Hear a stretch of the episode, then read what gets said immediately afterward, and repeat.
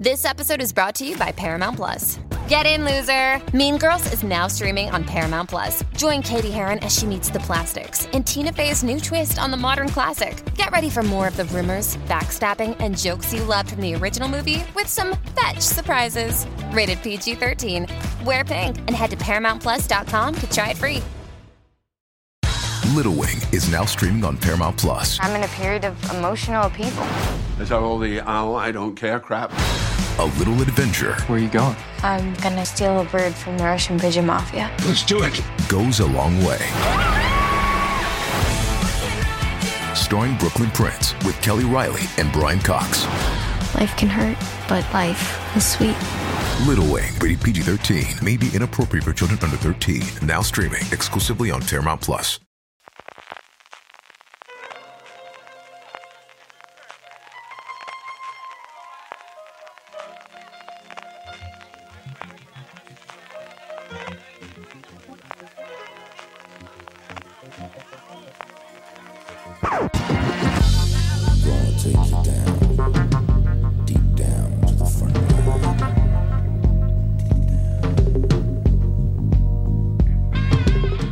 Bienvenidos a Streaming, el programa de Fuera de Series donde cada semana repasamos y analizamos las novedades y los estrenos más importantes de las distintas plataformas de streaming, canales de pago y en abierto.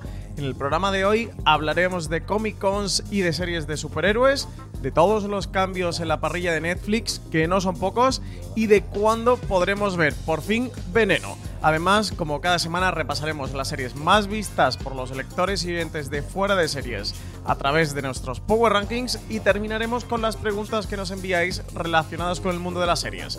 Yo soy Francis Arrabal y una semana más tengo conmigo a Álvaro Nieva. Muy buenas, bienvenido Álvaro. Hola, aquí en, aquí en esta edición de streaming veraniego que me ha tocado a mí. Sí, estamos ya con el streaming casi tinto de verano, ¿eh? Bueno, y sin casi, ya estamos a 13 de julio, ya estamos en pleno tinto de verano.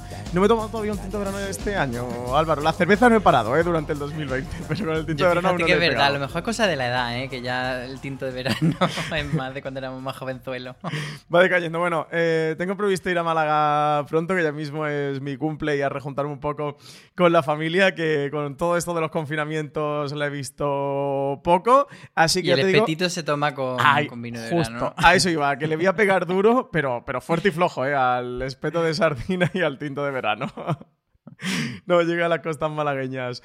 Bueno, Álvaro, tenemos semana ¿eh? bien cargadita de, mm, de novedades. No muchos estrenos. eh, está siendo un verano flojete, como ya podíamos prever con todo el tema del COVID-19 y con los retrasos de los estrenos. Cadenas que han decidido o han preferido guardarse eh, programación para septiembre, octubre, noviembre, pero sí que hay muchísimas novedades. La primera de ella una Comic Con eh, de San Diego que se canceló, que luego volvió, como decían en Entertainment Weekly, eh, la Comic Con 2020 se cancela, larga vida la Comic Con de 2020. Este va a ser el primer año, yo no sé tú, eh, pero que yo vaya a ir a la Comic Con porque van a hacer como Sí. una Home Edition, la van a hacer virtual, así que vamos, tabula rasa, eh, para todos, la, la vamos a poder ver, todos los que queramos. Eh, ya han anunciado los diferentes paneles, tanto de cine como de series, como del resto de eventos que hay en Comic Con. A lo que nosotros nos toca, que son las series de televisión. Este año se va a celebrar del 23 al 26 de julio, de jueves a sábado. Álvaro, hay un montón de series importantes, interesantes, que entiendo que nos van a dejar muchas noticias, muchas novedades a lo largo de la semana mm, que viene y que comentaremos aquí en streaming próximamente. Sí, lo que pasa con la Comic Con es que muchas veces depende de en qué punto estén las series que llevan, que suelen ser como un corte un poco más de ciencia ficción, y tampoco hay ninguna que ahora mismo ve- veamos que estén en ese punto de que nos puedan dar un tráiler muy jugoso o que estén cercanas a la nueva temporada como para darnos avances, porque eh, por poner ejemplo, eh, van a la Comic Con La Materia Oscura, Ujú. que está como en un punto que todavía queda bastante para la segunda temporada, o va The Voice, que sí que hemos visto ya eh, el teaser y hablaremos luego de él.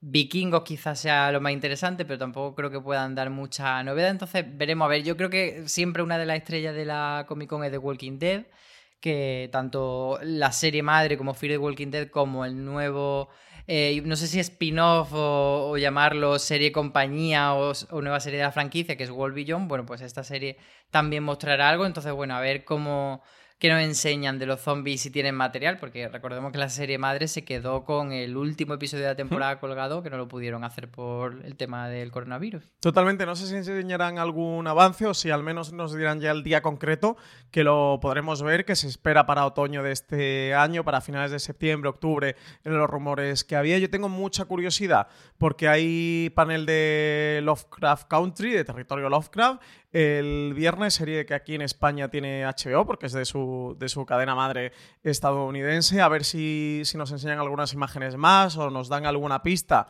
porque el estreno será unas tres semanas después del panel aproximadamente. Eh, tengo mucha curiosidad también por ver todo lo que cuentan del universo de Star Trek, porque van aquí con el carrillo de, de series de la franquicia Star Trek que está montando CBS All Access. Va a pasar tanto Discovery como la serie de animación de Lower Decks. Van a llevar también Picard con cosas de su segunda temporada, es Star Trek Strange New Worlds que anunciaron no hace demasiado. The Voice, lo que tú decías, que también tiene un estreno reciente, a ver si nos enseñan alguna cosita más. Y muchísima curiosidad también por qué cuentan de Utopía. Álvaro, de, del proyecto de Utopía, del remake estadounidense de la, de la serie eh, británica, que ha dado mil millones de vueltas, que Gillian Flynn está como creadora, la, la creadora de, bueno, la escritora de la novela de, de Perdida, que luego adaptación, a, adaptó, mejor dicho, David Fincher a, a cine en Gone Girl. Así que a ver si cuentan un poquito más sobre la serie cuándo la vamos a poder ver. Y bueno, va a ser una Comic Con extraña, pero eso sí que una Comic Con a la que vamos a poder tener acceso todos este año.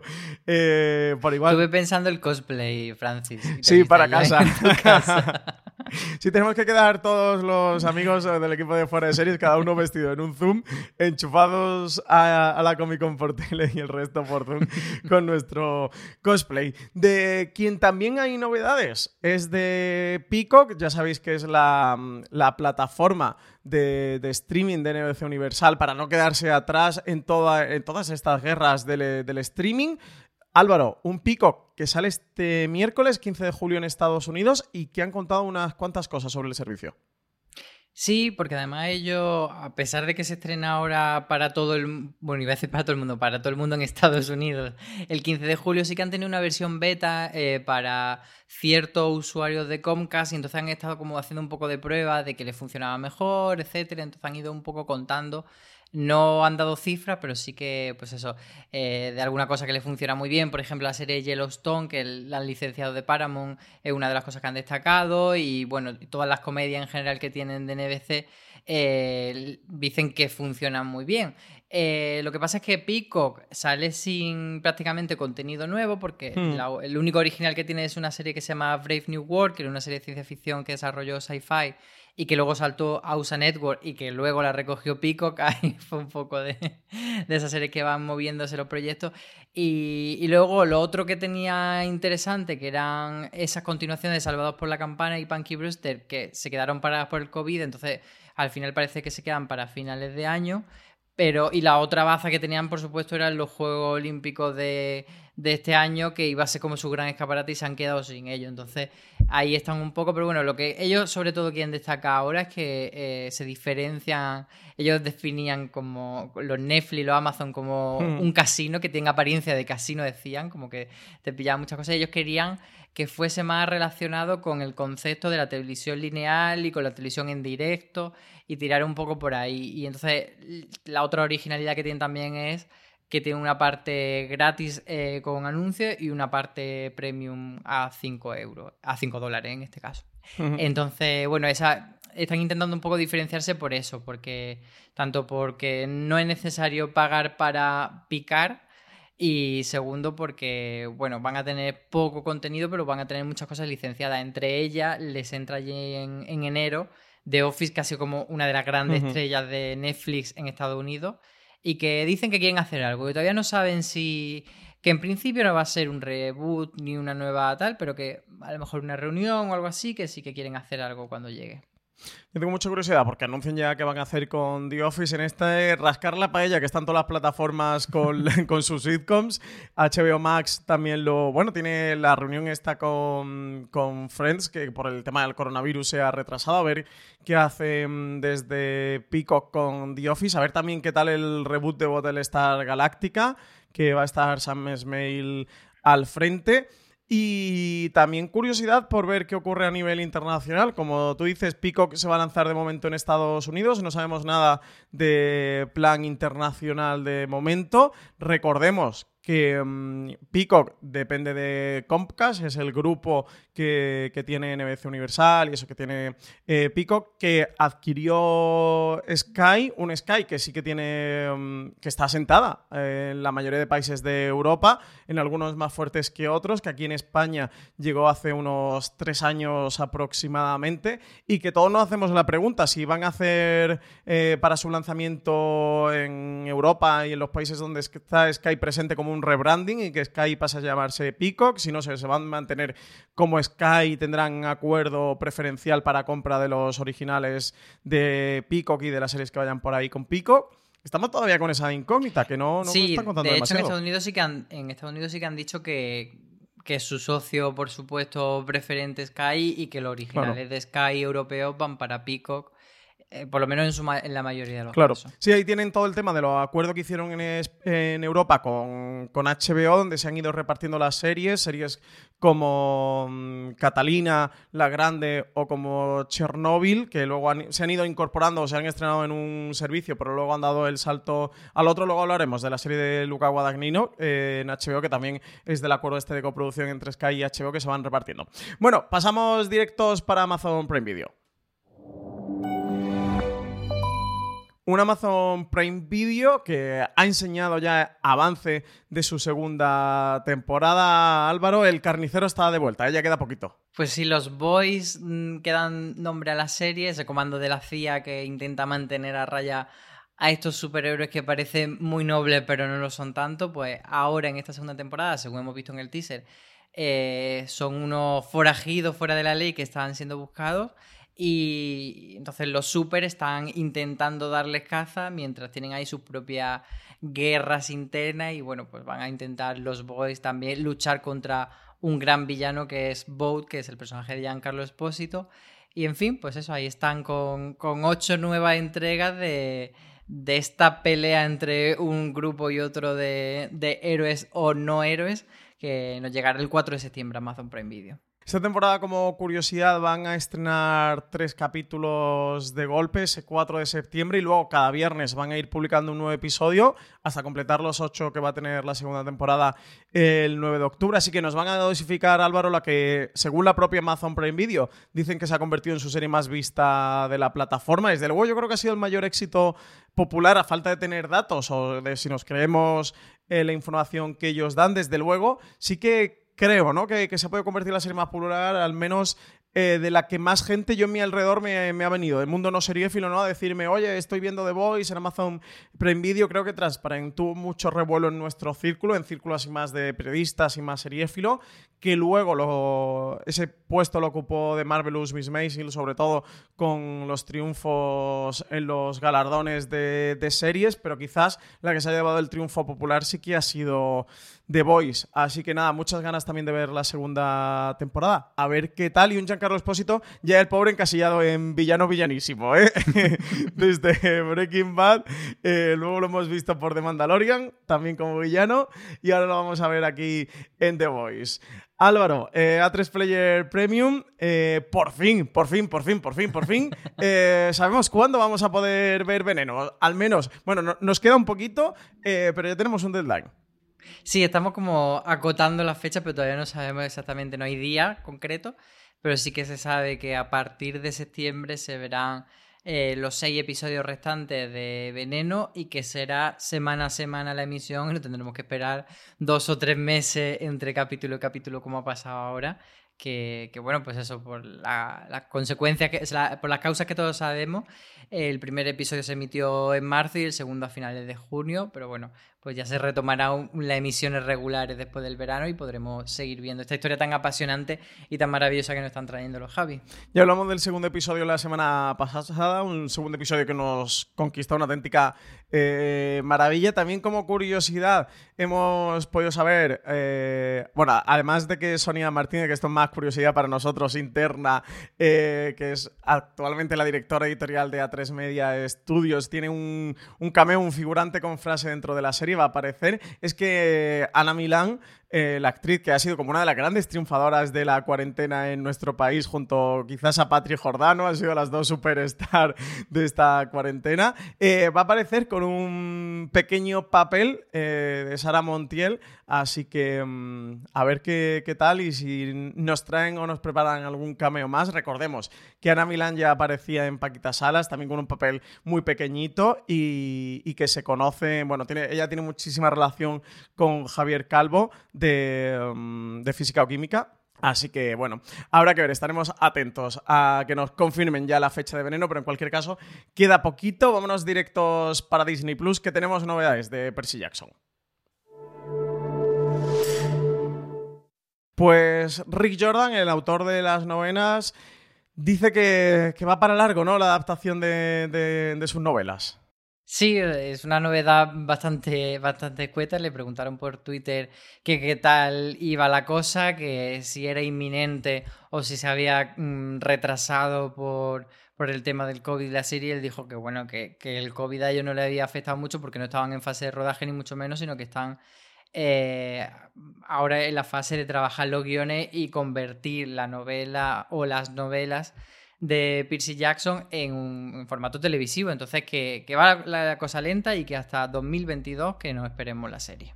A ver qué tal. Recordemos que Rick Jordan está metido dentro de la, de la adaptación a la serie, que le está trabajando, que ya mm, se ha preocupado bien de elevar el hype de la serie, diciendo que es mucho mejor que las adaptaciones cinematográficas que, se han podido ver. Vino a decir así como un poco de, oye, que, esto, que esta serie sí que va a ser la buena de mis novelas. otro, corramos un tupido velo. Bueno, pero esas esa cosas, bueno, aparte de los odios que le puedan tener las películas los autores, también muchas veces viene con el cheque. Es decir, como, vale, me han pagado estos señores y entonces estos señores son los que les debo decir que sí, que estos son las buenas. Sí, sí, total, total. Por eso, por además de Rick Riordan sí que está trabajando aquí. Veremos. 14 eh, de julio, Álvaro, en Filming tenemos un nuevo estreno, El Colapso, una serie producida por Canal Plus Francia. ¿De qué va todo esto? Pues eh, el colapso es que se colapsa todo, la sociedad y, el sistema en el que vivimos como, como seres humanos, eh, pues eso, se colapsa y nos van a contar qué pasaría a través de ocho episodios, que esto viene un poco con algo que le va a hacer mucha ilusión a los más gafapastas, yo diría, de los seriefilos, porque son ocho episodios filmados en plano secuencia. Que esto mmm, puede ser una proeza eh, audiovisual, como, como dicen desde Filming en su nota de prensa, o puede ser. What if you could have a career where the opportunities are as vast as our nation, where it's not about mission statements, but a shared mission? At U.S. Customs and Border Protection, we go beyond to protect more than borders from ship to shore, air to ground, cities to local communities. CBP agents and officers are keeping people safe. Join U.S. Customs and Border Protection and go beyond for something far greater than yourself. Learn more at cbp.gov/careers. Oh, oh, oh, O'Reilly. ¿Necesitas ayuda? En O'Reilly Auto Parts te ayudamos. ¿Necesitas algún consejo? Te aconsejamos. Nuestros profesionales en autopartes están siempre disponibles para ayudarte a encontrar lo que necesites. Excelente servicio al cliente es solo una de las ventajas que ofrece O'Reilly Auto Parts. Los profesionales en autopartes. Oh, oh, oh, Auto Parts un severo coñazo, así que veremos a ver qué tal.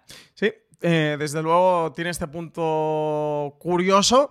Eh, nos acercaremos a ella y la comentaremos próximamente. Ahora que estamos en este mm, mundo metido eh, inter-COVID-19, eh, bueno, pues desde luego va a ser curioso, ¿no? Ver esta serie, eso, donde el, donde el sistema colapsa. Dicen que la serie está influenciada por la colapsología, que es una corriente de pensamiento que prevé el colapso de, de esta, nuestra sociedad industrial, que iba a imaginar, pues, qué va a ocurrir si de repente el sistema fuese incapaz de ofrecer los suministros básicos a la población a un precio razonable. Así que nada, un poco caótico, un poco Armagedón en medio de todo lo que estamos. Está, está en ese punto de hoy qué interesante ver la serie justo en este momento o qué poco me interesa verla. Pero bueno, que cada uno elija su, su camino con esto. Vámonos con HBO España.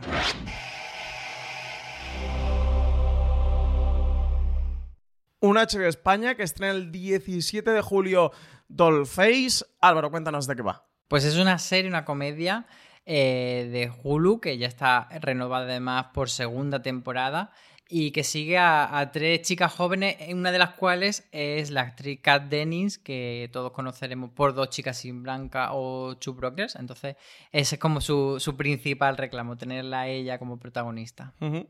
Y luego también tenemos varias novedades dentro de HBO España. De hecho, la primera directamente de HBO España es que han anunciado un nuevo proyecto de serie original en nuestro país con Irene Escolar y Bárbara Leni como grandes nombres del proyecto.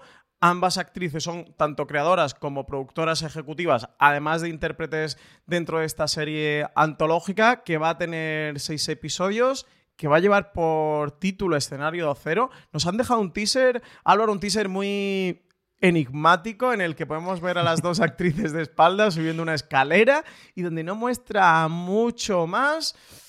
Proyecto. Enigmático por no decir nada, nada de nada.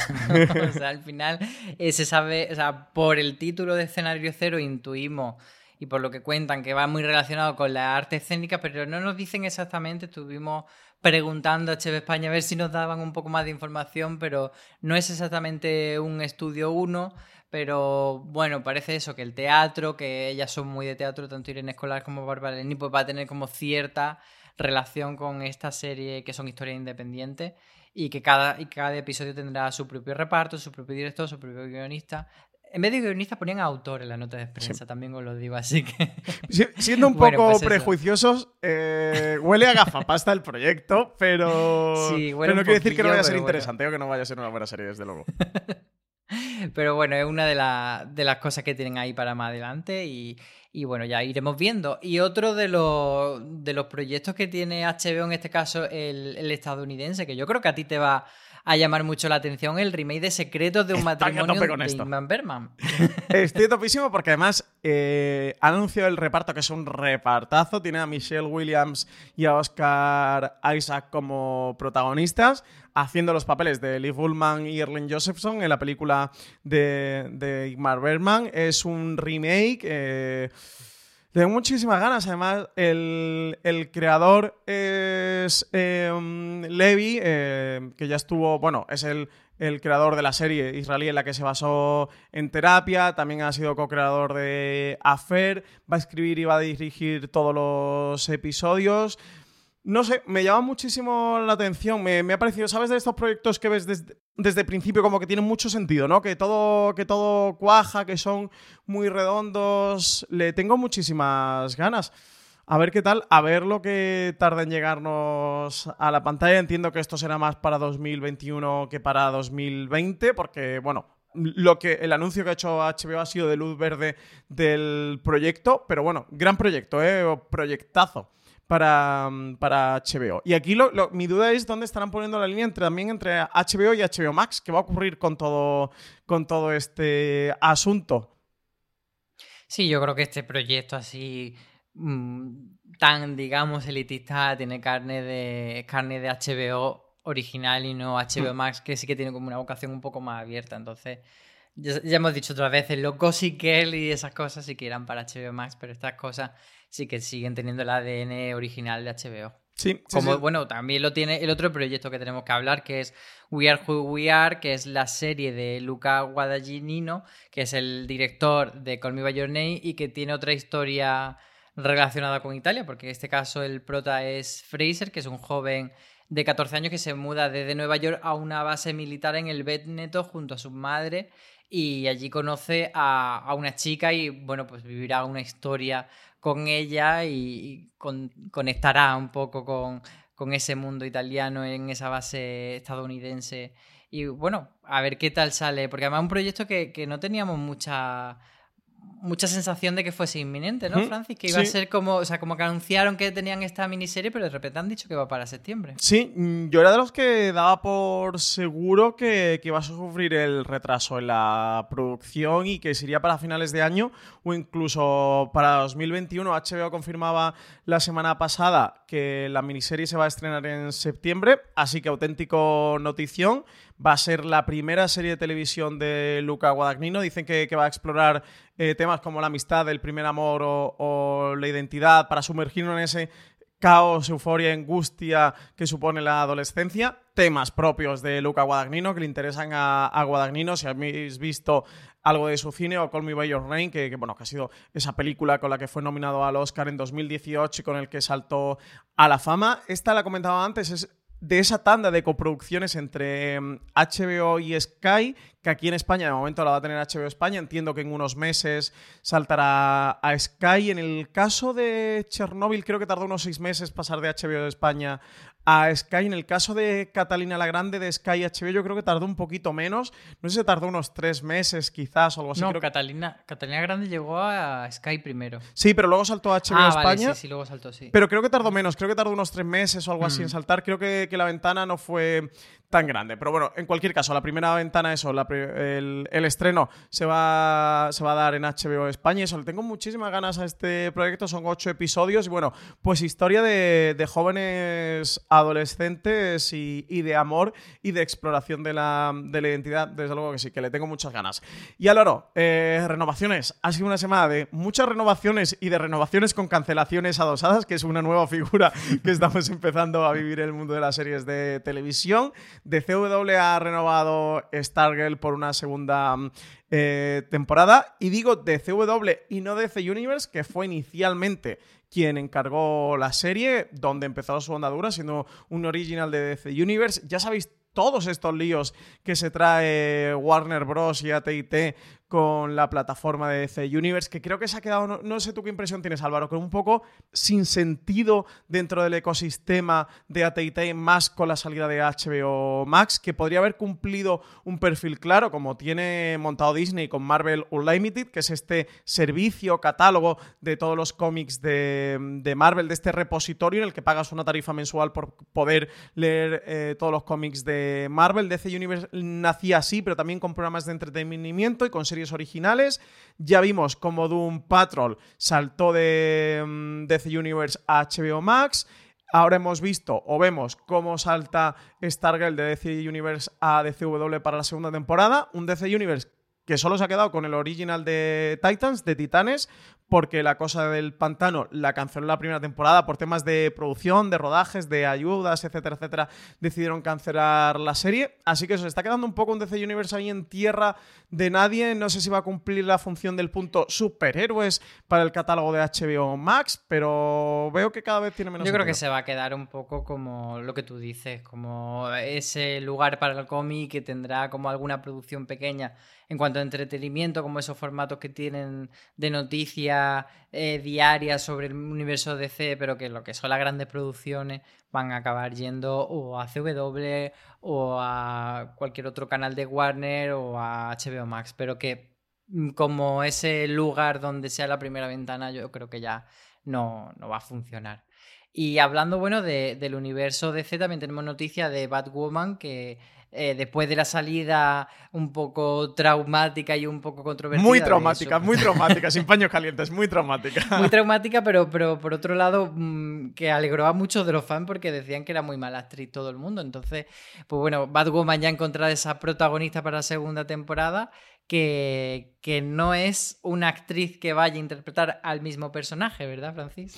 Pues sí, eh, van a hacer cambio de personaje. La nueva actriz es Javisha Leslie, una actriz eh, negra, va a tener a un nuevo personaje con un nuevo origen, va a ser bastante diferente del, del personaje que estaba haciendo Ruby Rose. Este que va a interpretar Javisha Leslie se llama Ryan Wilder y se va a poner el traje de, de la superheroína de Gotham, le van a hacer un... mm, prácticamente reboot a, la serie. La actriz decía que estaba muy orgullosa de interpretar a la primera Batwoman negra en televisión y que ella además, como bisexual, también lo estaba de seguir representando al colectivo LGTBIQ con su personaje en una serie que en este sentido había sido pionera desde su estreno.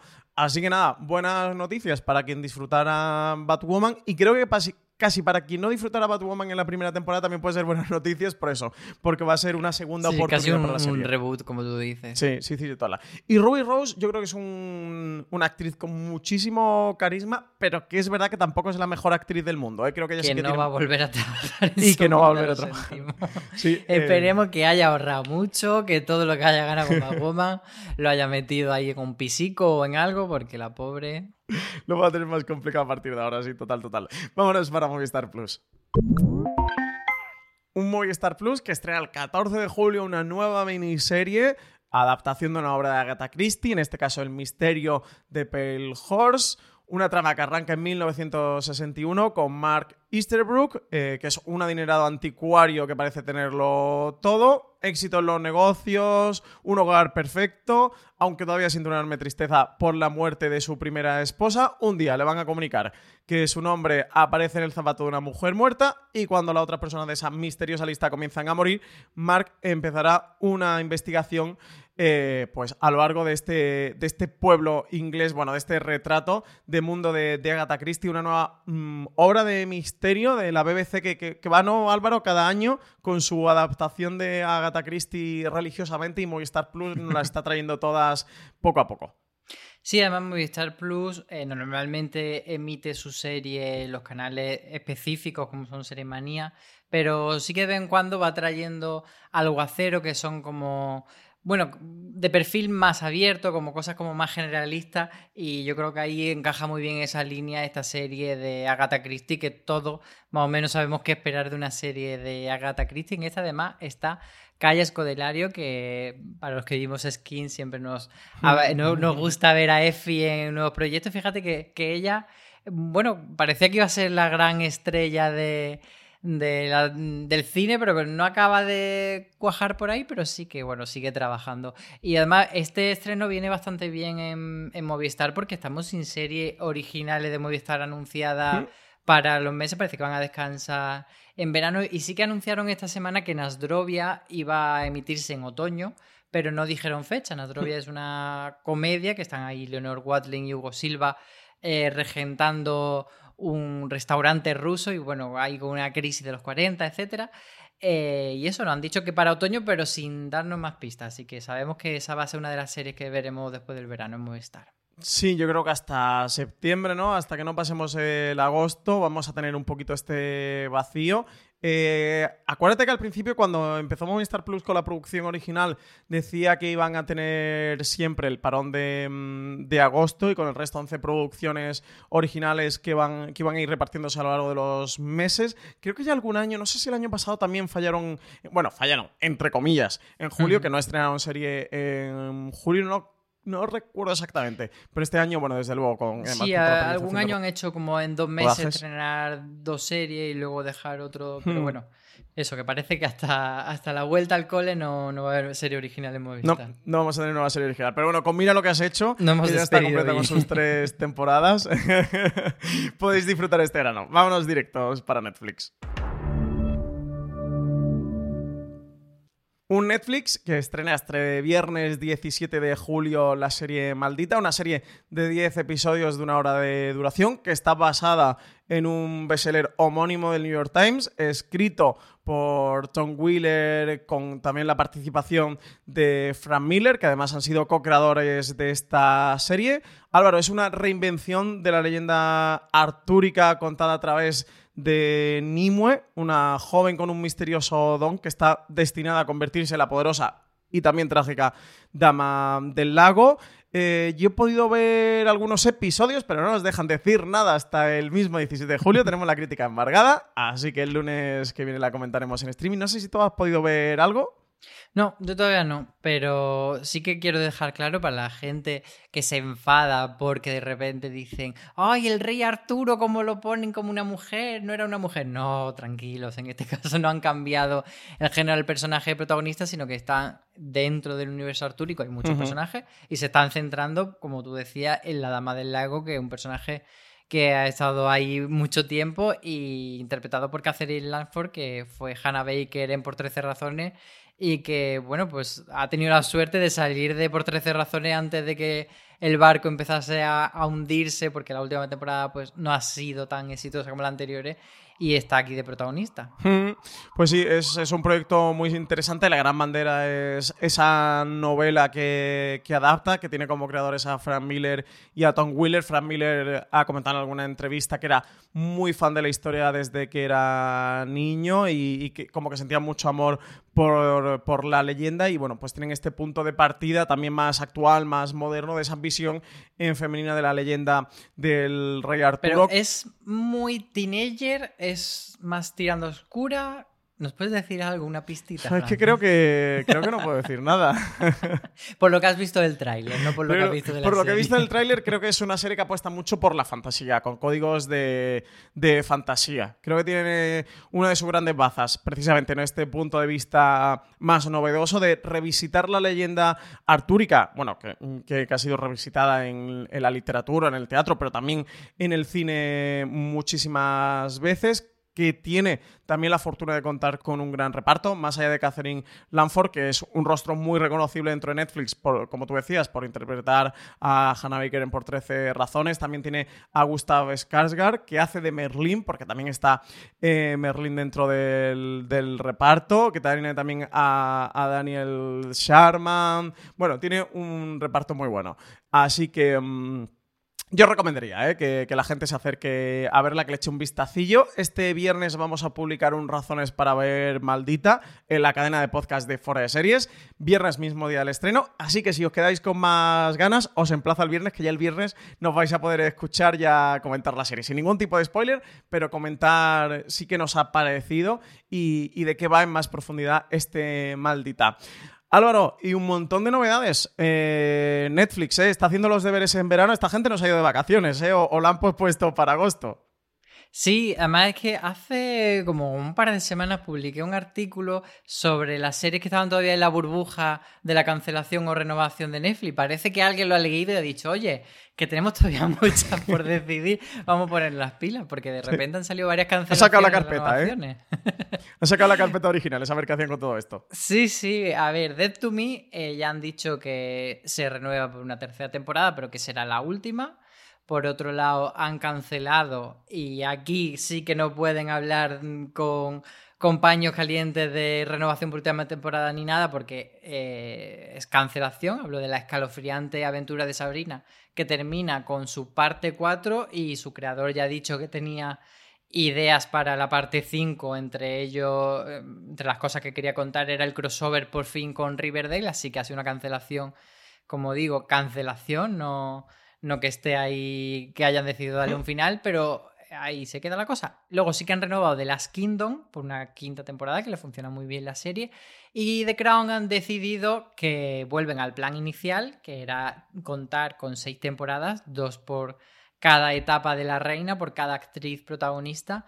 Y bueno, pues eso, habían anunciado que, que, iba a ser la última temporada, la quinta, y al final han dicho que no, que, que Peter Morgan eh, va a abarcar los mismos eventos, no significa que vayan a ampliar la cronología de, de, la historia de Isabel, pero sí que lo que quieren contar en esa quinta temporada como que daba para dos temporadas y desarrollarlo con más tranquilidad. Así que seis temporadas vamos a tener de The Crown. Sí, suena que se han ido adaptando mucho el plan de Peter Morgan, que es el creador, parecía que, mm, que esa idea inicial, que además él comentó desde el principio de que la serie tuviera seis temporadas, eh, se había decidido rectificarla y que se quedara en cinco porque consideraba que, que le podía dar el final a la historia, contar la última etapa de la reina de Inglaterra Isabel II em, en una sola temporada, que finalmente, pues desarrollando la quinta temporada, precisamente se había dado cuenta de que no le iba a dar mm, tiempo a contar toda esa historia em, en los últimos años ya de, de la reina y que, que, bueno, pues habría solicitado a Netflix que le dieran una sexta temporada. Quizás sea la gran serie estandarte a día de hoy, ¿no, Álvaro? Yo metería a Mindhunter en este saco, pero con un Mindhunter que no sabemos ni si va a tener tercera temporada. y No, que o sea, Mindhunter está desaparecido. Sí. O sea, no han querido Ni está ni se usar la palabra cancelación, pero sí que eh, Mindhunter no va a volver hasta dentro de años si es que vuelve. Entonces,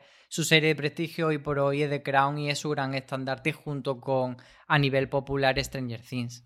Esperamos la cuarta, ya la última para Olivia Colman como Isabel II a finales de este año y la esperamos con muchísimas ganas. Así que a priori tendríamos The Crown hasta 2022. Todavía le queda, ¿eh? Larga vida. Sí, porque además dijeron que, que habían rodado prácticamente toda la temporada de The Crown, de esa cuarta temporada, que quedaban muy poquitas escenas, como un par de semanas de rodaje, así que en cuanto se pueda empezar a rodar en Reino Unido, acabarán y se supone que para finales de año llegarán bien. Sí. Y lo de las escalofriantes aventuras de Sabrina, la verdad es que no me extraña la noticia. Yo creo que es una serie que eh, se estrenó siendo uno de los grandes proyectos o de los proyectos más importantes para la plataforma.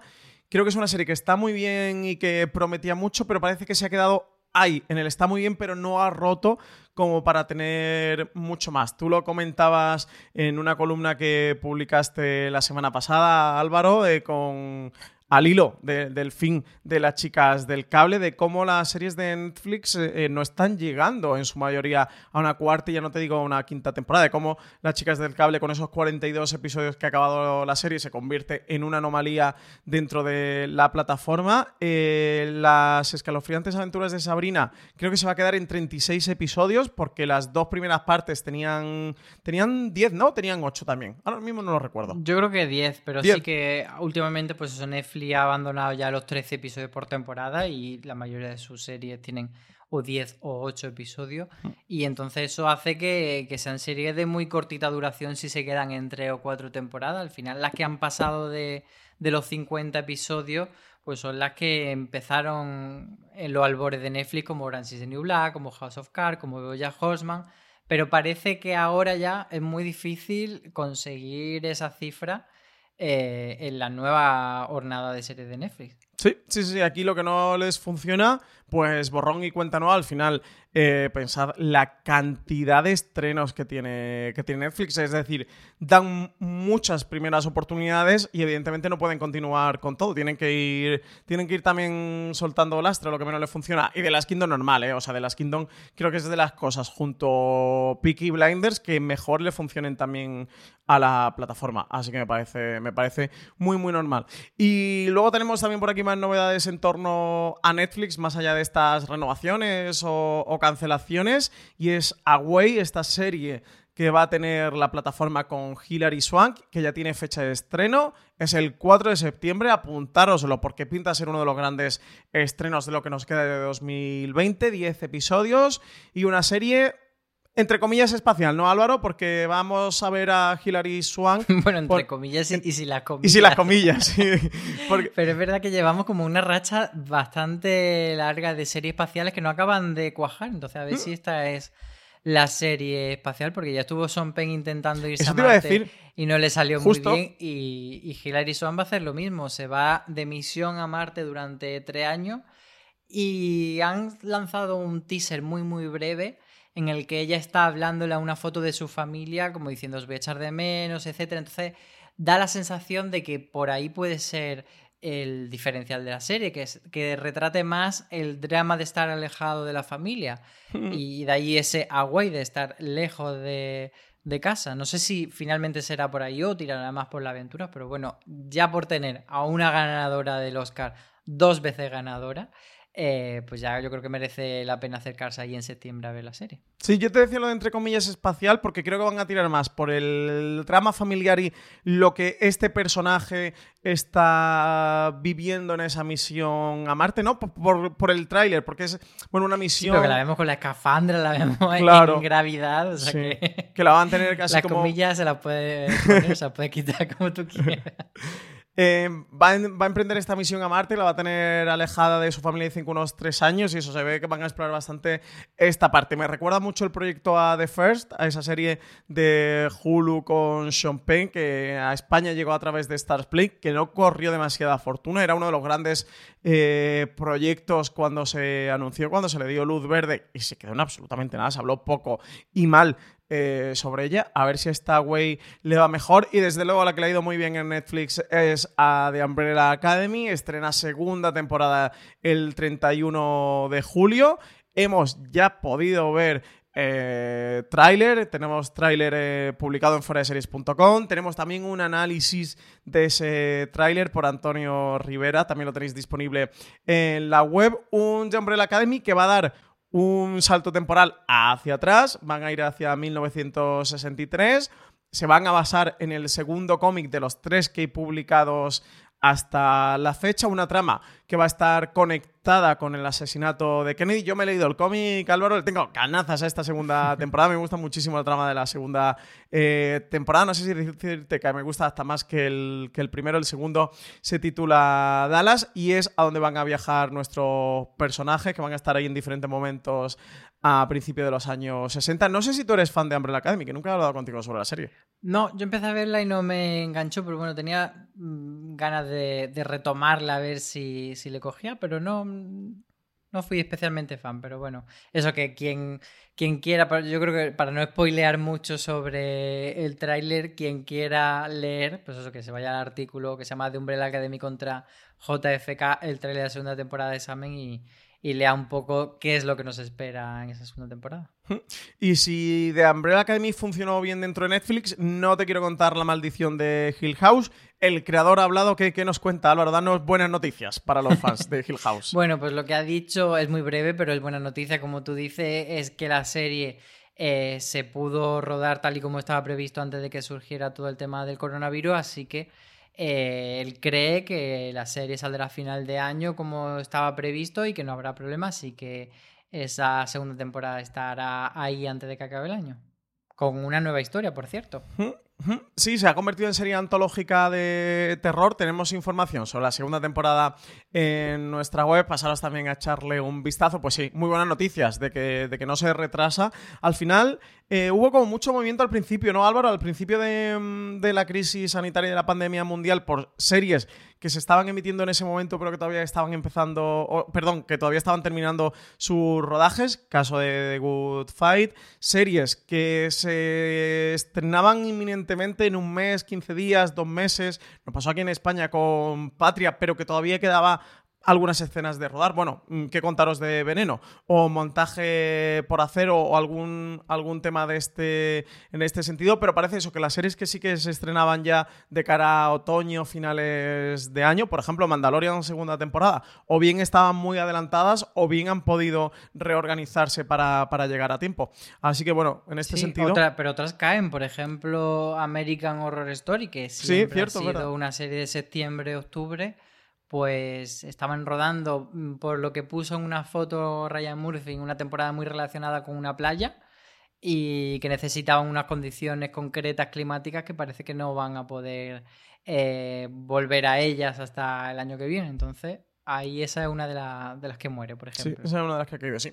Pues vámonos para Stars Play, que estrena este 16 de julio Normal People, una serie esperadísima que nuestra compañera Valentina Morillo ha podido ver ya y nos ha mandado un, cuervo con, con, un audio, Álvaro, para contarnos de qué va todo esto y qué le ha parecido. Normal People, la serie que nos trae Stars Play, por fin es la adaptación de la novela de Sally Rooney y en 12 episodios de media hora, que esto es muy importante, nos cuenta la historia de Marianne y Connell. En esos 12 episodios seremos testigos de sus aventuras, su romance que viene y va, sus conflictos familiares y los muchos encuentros y desencuentros que viven desde ese último año del instituto y los primeros años de universidad, que están marcados desde el inicio por una diferencia de clase. Es una historia romántica, muy íntima, muy especial a nivel técnico es una maravilla, a nivel interpretativo es un verdadero espectáculo, los dos actores están muy bien, ellos son los absolutos protagonistas, la música es otra delicia, es, una serie que te atrapa, esa, esa historia de encuentros y desencuentros y la importancia de saber comunicarse en una pareja y cómo el dar por hecho que la otra persona entiende y sabe lo que está pasando por tu cabeza, pues puede llevar algunos problemas. Es una serie preciosa de verdad y el final es bonitísimo, os la recomiendo. Bueno, nos ha quedado claro ¿eh? que a Valen le ha gustado y que Valen nos la recomienda. La crítica americana, cuando se estrenó en julio en Estados Unidos, habló maravillas de ella. La serie viene con muy, muy, muy, muy buenas críticas. Habrá que ver qué tal el impacto aquí en nuestro país. Un Hulu también al oro que está encadenando varios éxitos. Yo tengo muchas ganas por ver Solar Opposites, esta serie de, animación del co-creador de Rick and Morty, de Justin Roiland, que aún no tiene cadena en España. A ver si la anuncian. Sí, hay bastantes cositas de Hulu que se están quedando ahí como un ¿Mm? poco rezagadas y que siempre decimos, ay, a lo mejor es que eso significa que viene a España, pero luego vienen y las venden, entonces sí, sí. estamos ahí que no sabemos por dónde nos viene. Pero está encadenando varios éxitos, ¿eh? Está teniendo una buena temporada 2019-2020 Hulu, la, la, otra que la ha funcionado muy bien es The Great, esta serie con tono un poco de comedia eh, sobre Catalina la Grande, sobre una joven Catalina la Grande de Hulu, que también a España ha traído Stars Play, que se está quedando con varias de, las series que, que está estrenando la plataforma norteamericana. Álvaro, yéndonos a cadenas en abierto, tenemos noticias de Acacias 38. Sí, porque van a tener un spin-off de la serie en forma de podcast y que estará centrado en Maitino, que además hablamos la semana pasada de ellas, esta pareja formada por Maite y Camino, eh, la pareja lésbica que tanto furor ha causado tanto en España como en el extranjero, pues bueno, van a tener 12 episodios de 5 minutos que se estrenarán el 20 de julio en la, división de podcast de Radio Nacional de España y también en el canal de YouTube de Radio Televisión Española. Entonces tendrán esa continuación que se va Maitino a vivir a París y podremos seguir su historia a través de, audio. Muy curioso, ¿eh? Que se hayan llevado este spin-off sobre, sobre la pareja formato podcast. Le echaremos una oída a ver qué tal. Recordemos que ya salió de Amar es para siempre Luimelia, la, también la pareja de Luimelia, que sí que ha tenido eh, spin-off como serie de televisión dentro de la 3 Player Premium. A ver qué tal funciona el podcast de Maitino. No sé Mm, si es como una primera avanzadilla, a ver qué tal funciona para testear si llegan a hacer algún spin-off en serie de televisión. Me ha sorprendido ¿eh? que, sea en formato podcast y no como serie más después del éxito de, de Luimelia dentro de A3 Player. Televisión Española sí que ha probado, por ejemplo, suerte con los podcasts con el Ministerio del Tiempo, alguna cosita, entonces sí, que van ahí experimentando por ahí, entonces tiene sentido que, que hagan un poquito de transmedia. Y en cuanto a cadenas de pago, tenemos novedades por AXN Now, el servicio de AXN, y es que estrenan ya tercera temporada de Absentia, la serie protagonizada por Stan Akatic. Sí, llega el 17 de julio ya mismo y es una serie que funciona bastante bien en, en AXN y aquí en España, que sigue a, Emily Baird, que está interpretada por Stana Katy, que mucha gente le tiene muchísimo cariño por ese personaje que hizo en Castle. Y ahora sigue pues sufriendo porque lo que le pasa a Emily es una perrería tras otra. Aquí en esta tercera temporada tiene una trama relacionada con, con su exmarido, el agente Nick Duran, que va a ser secuestrado y entonces ella tiene que ver qué hace para, para rescatarle y va desplegando una gran conspiración que hay alrededor de todo ello. Y mientras tanto el FBI pasa de ello y no quiere ayudarle. O sea que todo, todo sufrirá la pobre. pues estreno este viernes, eso, dentro del servicio también están las dos primeras temporadas disponibles si os queréis poner al día o aún no habéis visto nada. Y tenemos también novedades de los 100 que ha emitido en Estados Unidos un Backdoor Pilot eh, que podamos, vamos a poder ver en Sci-Fi España la última semana de julio. Lo primero, Álvaro, para quien no sepa qué es esto de Backdoor Pilot, que nosotros son términos que manejamos, pero a veces la gente nos echa un poco eh, la bronca de, oye, que habláis de vuestros términos, hablad aquí para, para, los humanos. ¿Qué es un Backdoor Pilot y qué es lo que han preparado con los 100? Sí, sería como un piloto por la puerta de atrás o algo así. sí, literalmente, ¿no?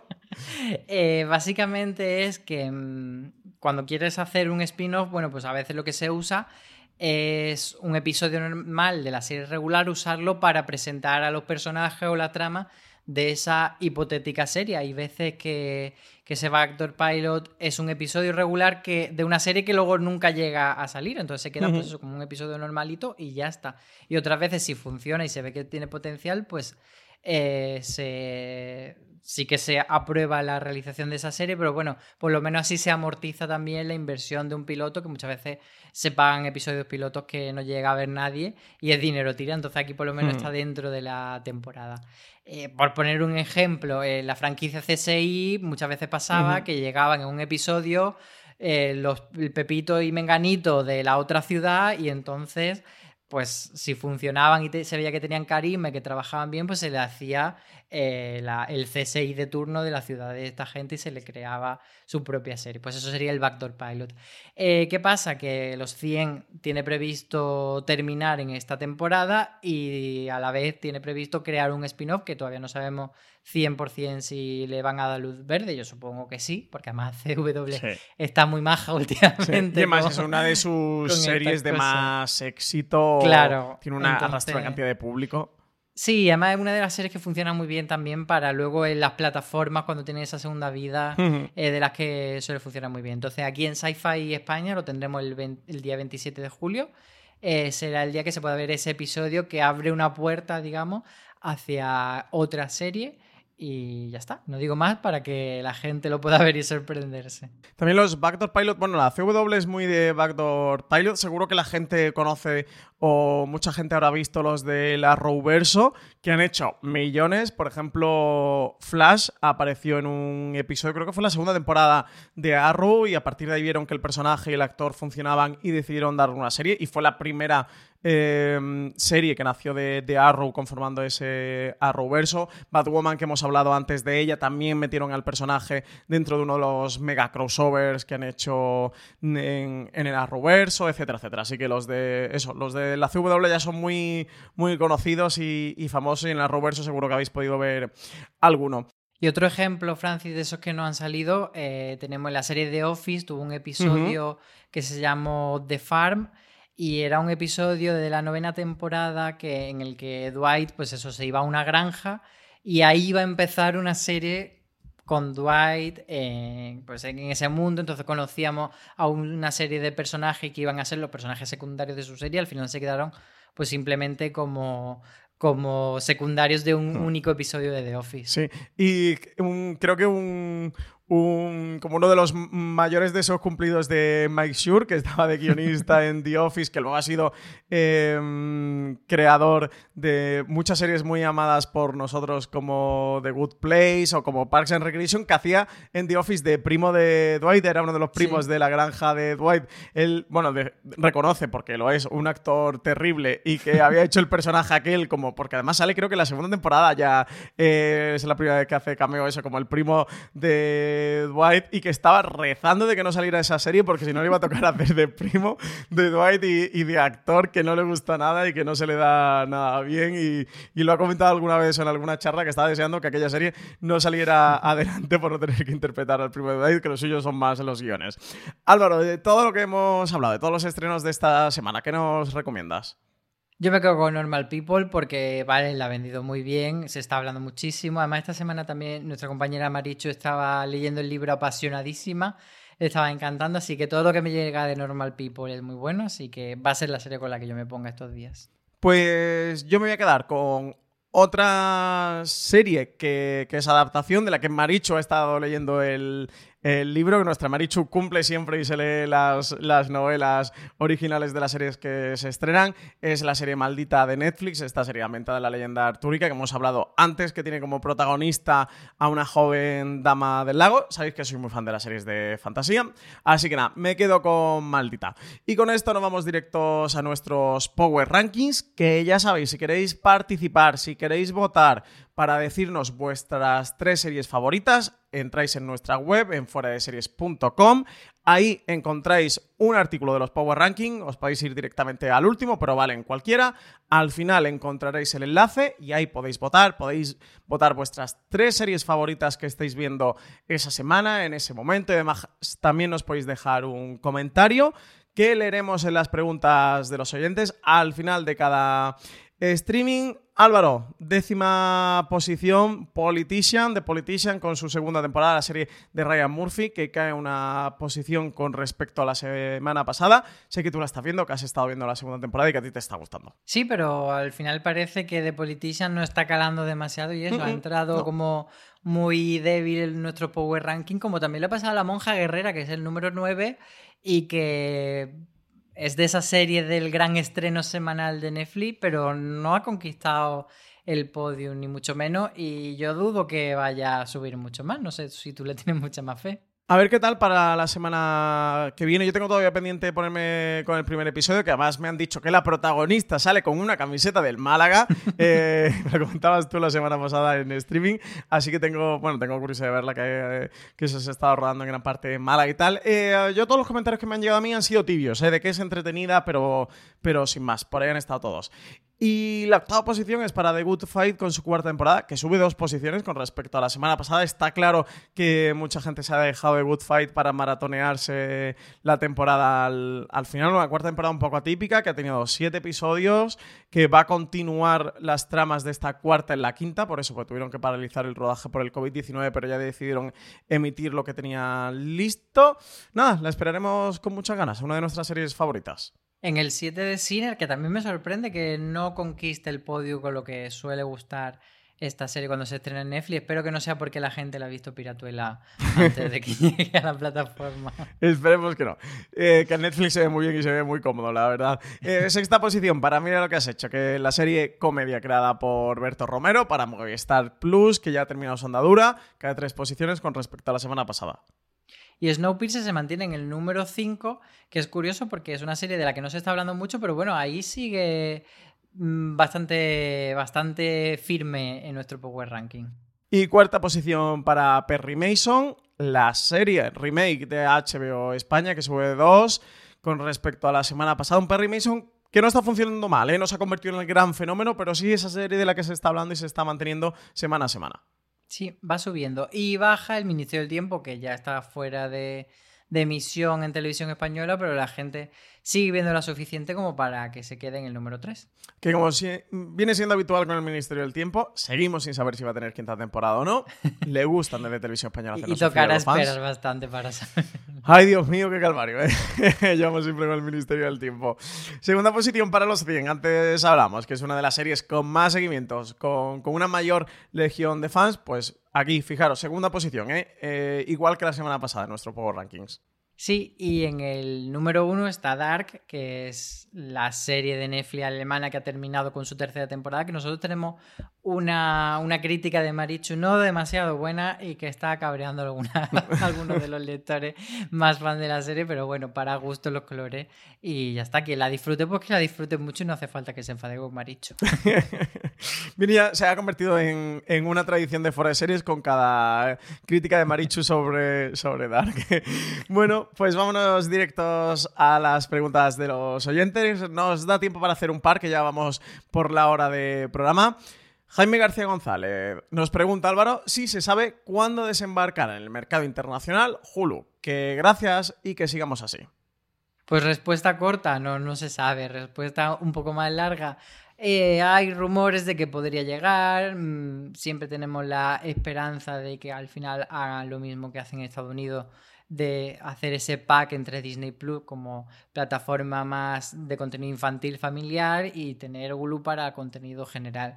pero todavía no estamos viendo que no se vendan las series de Hulu, sí que es verdad que hay bastantes que están ahí un poco en el limbo de que no han cedido los derechos a nadie, pero no mm, se retienen todas, así que hay muchas que están llegando como Normal People o como The Great, así que todavía no hay indicios de que vaya a llegar de forma inminente.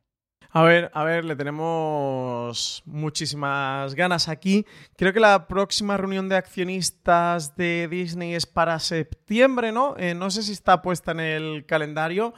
A falta de que haya alguna filtración, alguna exclusiva por parte de Deadline o algún otro medio americano, pues como pronto hasta septiembre no sabremos nada. A lo mejor sí que aprovecha Disney en septiembre para decir algo, si es que tiene algo que decir. Yo pensaba, Álvaro, que eh, iba a ser el plazo de un año desde Disney Plus en Estados Unidos. O sea que para este octubre, noviembre, em, iban a empezar a anunciar algo. Para este, eso, entre septiembre, noviembre y tal, iban a empezar a anunciar algo para el resto del, del mundo y hacer como ese año de Disney Plus de cara al nivel internacional. Aquí en España hemos tenido Disney Plus en mayo, así que eso, que entre septiembre, octubre, noviembre por ahí fueran a decir algo para el lanzamiento internacional. Pero nada, seguimos esperando. Tenemos todo muchas ganas de que salte Hulu a nivel internacional. En cualquier caso, lo que tú decías, pues sus series se pueden ver a través de otras plataformas en nuestro país. No están llegando todas, pero sí que llegan la mayoría.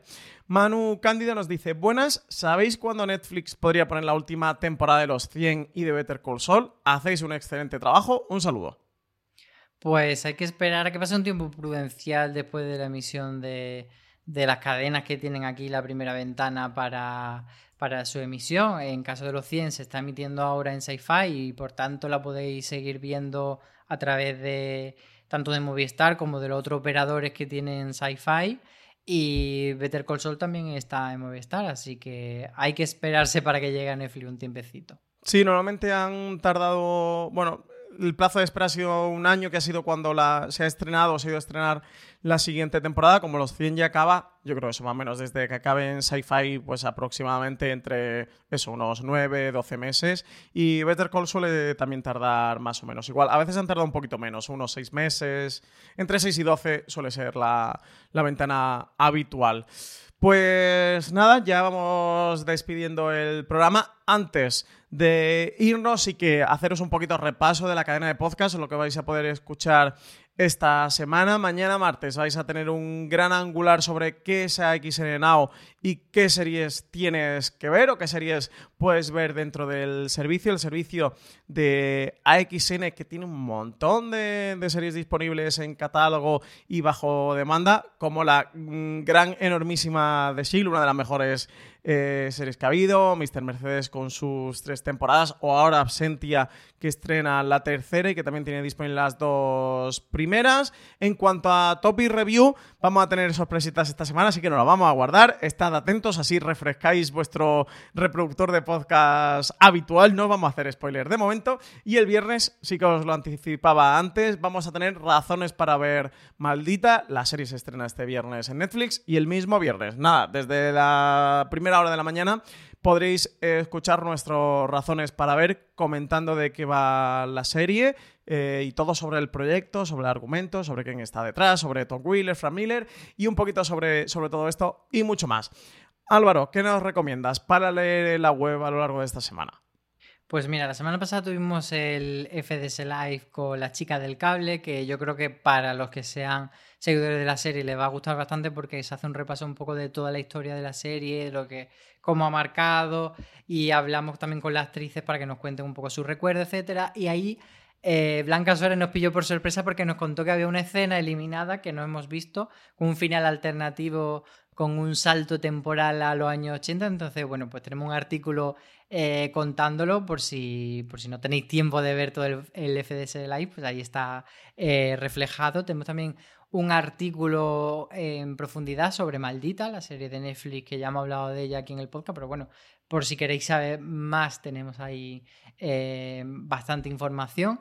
Y luego hay un artículo que se llama ¿En qué punto se encuentran las series tras el COVID? que lo que hacemos es, pues, los títulos más importantes, eh, analizar si estaban ya rodados, si eh, le faltan algunos episodios por rodar, cuándo está prevista la fecha de estreno y un poco, pues eso, en qué punto se ha quedado cada una con este parón que ha habido de, producción. Sí, este artículo imprescindible ¿eh? para los seriéfilos, para ver cómo está todo, para que actualicéis un poco vuestra lista de seguimiento y si le tenéis ganas a Maldita también, pues, pues ahí tenéis un artículo para que podáis conocer más sobre el proyecto. Pues nada, Álvaro, con esto vamos despidiendo el programa. Hasta aquí ha llegado streaming. Recordad que tenéis mucho más contenido en formato podcast en nuestra cadena, en Fuera de Series, que estamos disponibles en Podimo, en la nueva plataforma de podcast que se ha lanzado en España, pero también en otras habituales como Evox, como Apple Podcast o como Spotify, que seguro que vuestros amigos, familiares y son seriéfilos, que seguro que son seriéfilos y le queréis recomendar nuestros programas, pues le podéis recomendar que lo escuchen en cualquiera de estos reproductores. También os pedimos que no dejéis me gustas y comentarios, tanto en iVoox como en Apple Podcast, sobre qué os ha parecido el programa o sobre dudas seriéfilas que tengáis. Y no olvidéis pasaros por nuestra web, por foreseries.com, donde podéis encontrar mucho más contenido sobre series, como en nuestras redes sociales, en Twitter e Instagram, arroba fuera de series, y que también os podéis suscribir a nuestra newsletter diaria, newsletter.fueradeseries.com. Recibiréis cada día el mejor contenido sobre fuera de series, tanto de nuestra web como de nuestros podcasts, como de nuestros eventos o redes sociales todos los días en vuestra bandeja de correo electrónico. Álvaro, muchísimas gracias eh, por, estar aquí una semana más en este streaming edición veraniega, este streaming que grabamos ya mm, sudando y, sin una cerveza de por medio porque es demasiado temprano, pero otro día tenemos que quedar a grabar más tarde. para hay que hacerlo a las 8 de la tarde para ponernos con la cerveza, ¿vale? Sí, sí, hay que hacer el streaming de cervecita, el próximo el de Bermud, el de Tinto Verano, hay que ir haciendo los especiales eh, hidratándonos para el calor que empieza ya a hacer este verano. Pues nada, muchísimas gracias a todos y nos seguimos escuchando aquí Fuera de Series.